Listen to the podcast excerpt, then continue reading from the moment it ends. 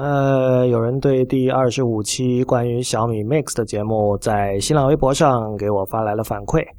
呃，这位叫薛定谔的萌的朋友说，对本期节目观点有不同的看法。小米 Mix 最大的亮点当然是屏幕，然而全陶瓷机身、取消听筒改为传导这类也明显是创新。如果屏占比从百分之五十提高到百分之九十都不是本质的变化，那么一天世界和 IT 公论之间是不是也没什么本质变化？只是一个主播的说话时间从百分之五十增加到了百分之百吧？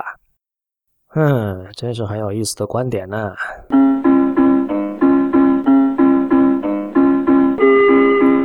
欢迎收听 IPM 播客网络旗下的节目《一天世界》Itiska。今天是二零一六年九月二十八日，《一天世界》的第二十七期。《一天世界》是一个在读者和听众的支持与资助下成立的媒体计划。我们用整体性的视角观察当代社会、技术文化以及商业风景，对抗消费主义导向的论述，强调对技术与艺术的敏锐感受力，以及精神和肉体上的强健。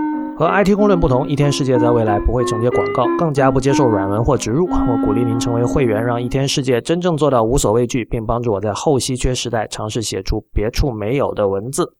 如果您对会员计划感兴趣，请访问一天世界点 net 斜杠 member，一天世界的全拼点 net 斜杠 m e m b e r。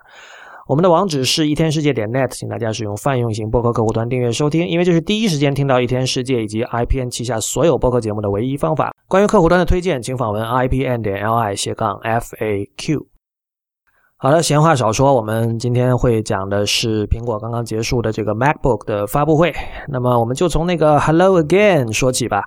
我们知道，在发布会开始之前，苹果给这个媒体发送了这个邀请函，在这上面有一个里面有这种粉红色烟雾的苹果的图标，下面写着 Hello Again。呃，在这次发布会之前呢，有一期 Accidental Tap Podcast 里面，John Siracusa 表示了对这个广告语的怀疑。如果你还记得的话，苹果第一次说 “hello” 是在1984年的 Macintosh 电脑，而1998年乔布斯回归之后发布五彩 iMac G3 的时候，打出了 “hello” 括号 again 括号完毕这个新口号。呃，这个括号可谓是事关重大，它告诉你的是：“嘿，我又来了，还记得上次的 “hello” 吗？”上次没有让你失望吧？我们这次有同样的惊喜给你哦。这个 “hello” 代表我们翻篇了，新的纪元将要开始。这次真的和上次同样震撼哦。所以我们用括号把 “again” 给括起来。这不是一个梗，更加不是一个老梗，这是否定在此之前的历史的一种重新出发。括号给予 “hello” 这个独立的单词独立的位置。象征着兴奋感，同时也确认了这次的 Hello 和上次的 Hello 具有同等历史地位。然而，这次的发布会前，苹果放出的没有括号的 Hello Again，就更像是热门电影的续集，或是第一张专辑大获成功之后的第二张唱片。它代表的是一鼓作气之后的余力，在气势上已经输掉了。同样，Tim Cook 在发布会上把苹果笔记本二十五周年的事情拿出来说，也并没有太多的兴奋感。老用户都记得第一代 Mac 和第一代彩色的 iMac，但是有多少人记得苹果的第一台 PowerBook 笔记本呢？从另一方面说，新款 MacBook Pro 上面的 Touch Bar 在历史意义上也的确达不到 GUI 图形界面或是触摸屏那样的级别。但是，请大家把这些都忘掉。MacBook Pro 是很好的产品，哪怕这仅仅因为，即便是上一代两年前的 MacBook Pro 已经是很好的产品了。如果你手上的 MacBook Pro 的机龄超过两年，更新到新款肯定会有明显的可感知的改善。而如果你是一年必须换一台新笔记本，而且如果看不到惊喜就要吐槽的人，那么需要改善的就是你本人了。新款的 MacBook Pro 的 CPU 或许不能令某些专业用户满意，而无法选配 32GB 内存也让不少人失望。呃，苹果说这个是为了增加电池续航力的一种措施。但是新款的 MacBook Pro 仍然是一台对大多数专业用户足够足够强大的笔记本电脑。更重要的是，它是一款可圈可点的电脑，因为它代表了苹果笔记本的未来。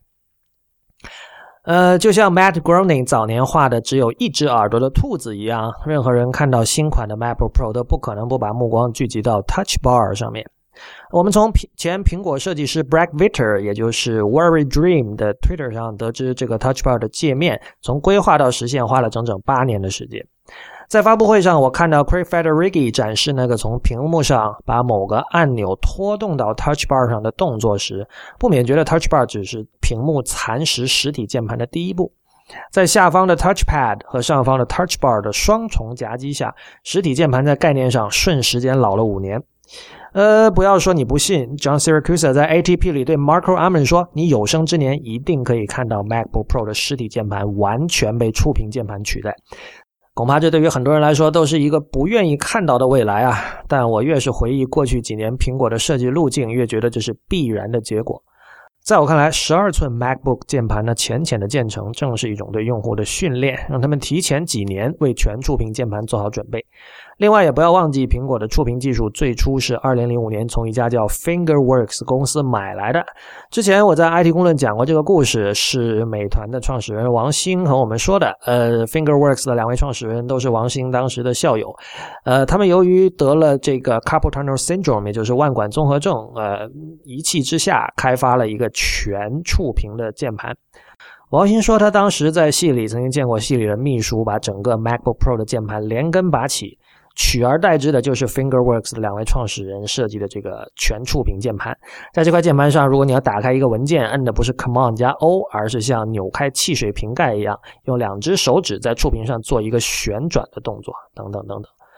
也就是说，目前我们用的 iPhone、iPad 上面的触屏的最原始的真身，就是一块全尺寸的笔记本键盘。呃，我们知道苹果从 iPhone 6s 开始，已经在慢慢的迭代 3D Touch 和 Haptic 引擎等等技术，这已经是在慢慢的为全触屏笔记本键盘打基础了。从这个意义上说，这一代的 MacBook Pro 就像是第一代的12寸 MacBook 或是第一代的 MacBook Air，一个全新产品范式的婴儿期版本。等到全触屏键盘的 MacBook 真正出现，恐怕也是平板能不能用来工作这个问题的正式终结之日。说到底，一台键盘完全由触屏构成的十五寸 MacBook，难道不就是一个可以开合的十五寸的 iPad Pro 吗？而一个不可以开合的十五寸 iPad Pro，呃，难道你不希望它可以斜着撑起来，以便让你的颈椎不那么难受吗？那么说，与其带一个支架，或是可以充当支架的外接键盘，干嘛不？你看，说着说着，最终又回到那经典的笔记本形态了。在去年 iPad Pro 刚刚推出时，我为《好奇心日报》写过一篇测评 iPad Pro 八的游戏制作。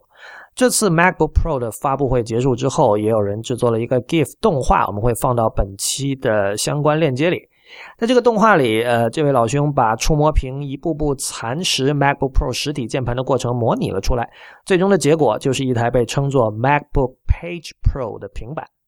凑巧的是，我和这位朋友不约而同的把时间点定在了2023年。呃，我知道很多人会对干掉传统键盘的企图感到愤怒，但大家不妨想想，呃，一台全触屏键盘的笔记本电脑，也就是一台几乎没有缝隙的笔记本电脑。曾经把可乐洒到键盘上的朋友，真的应该开心才对啊！感谢您收听今天第二十七期的一天世界 e t s g a 一天世界是一个在读者和听众的支持与资助下成立的媒体计划。如果您喜欢我们的节目，我鼓励您成为会员。入会方法请看一天世界点 net 斜杠 member，一天世界的全拼点 net 斜杠 m e m b e r。我们在新浪微博叫 at 一天世界四个汉字 i p n，在 Twitter 和 Instagram 都是叫一天世界的全拼 i p n。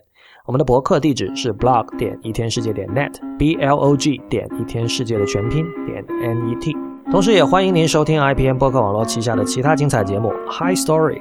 内核恐慌、硬影像、时尚怪物、博物志、陛下观、无次元、太医来了、选美、未知道、流行通信以及风投圈。大家周末愉快！我是不鸟万如一，我们下周一再会。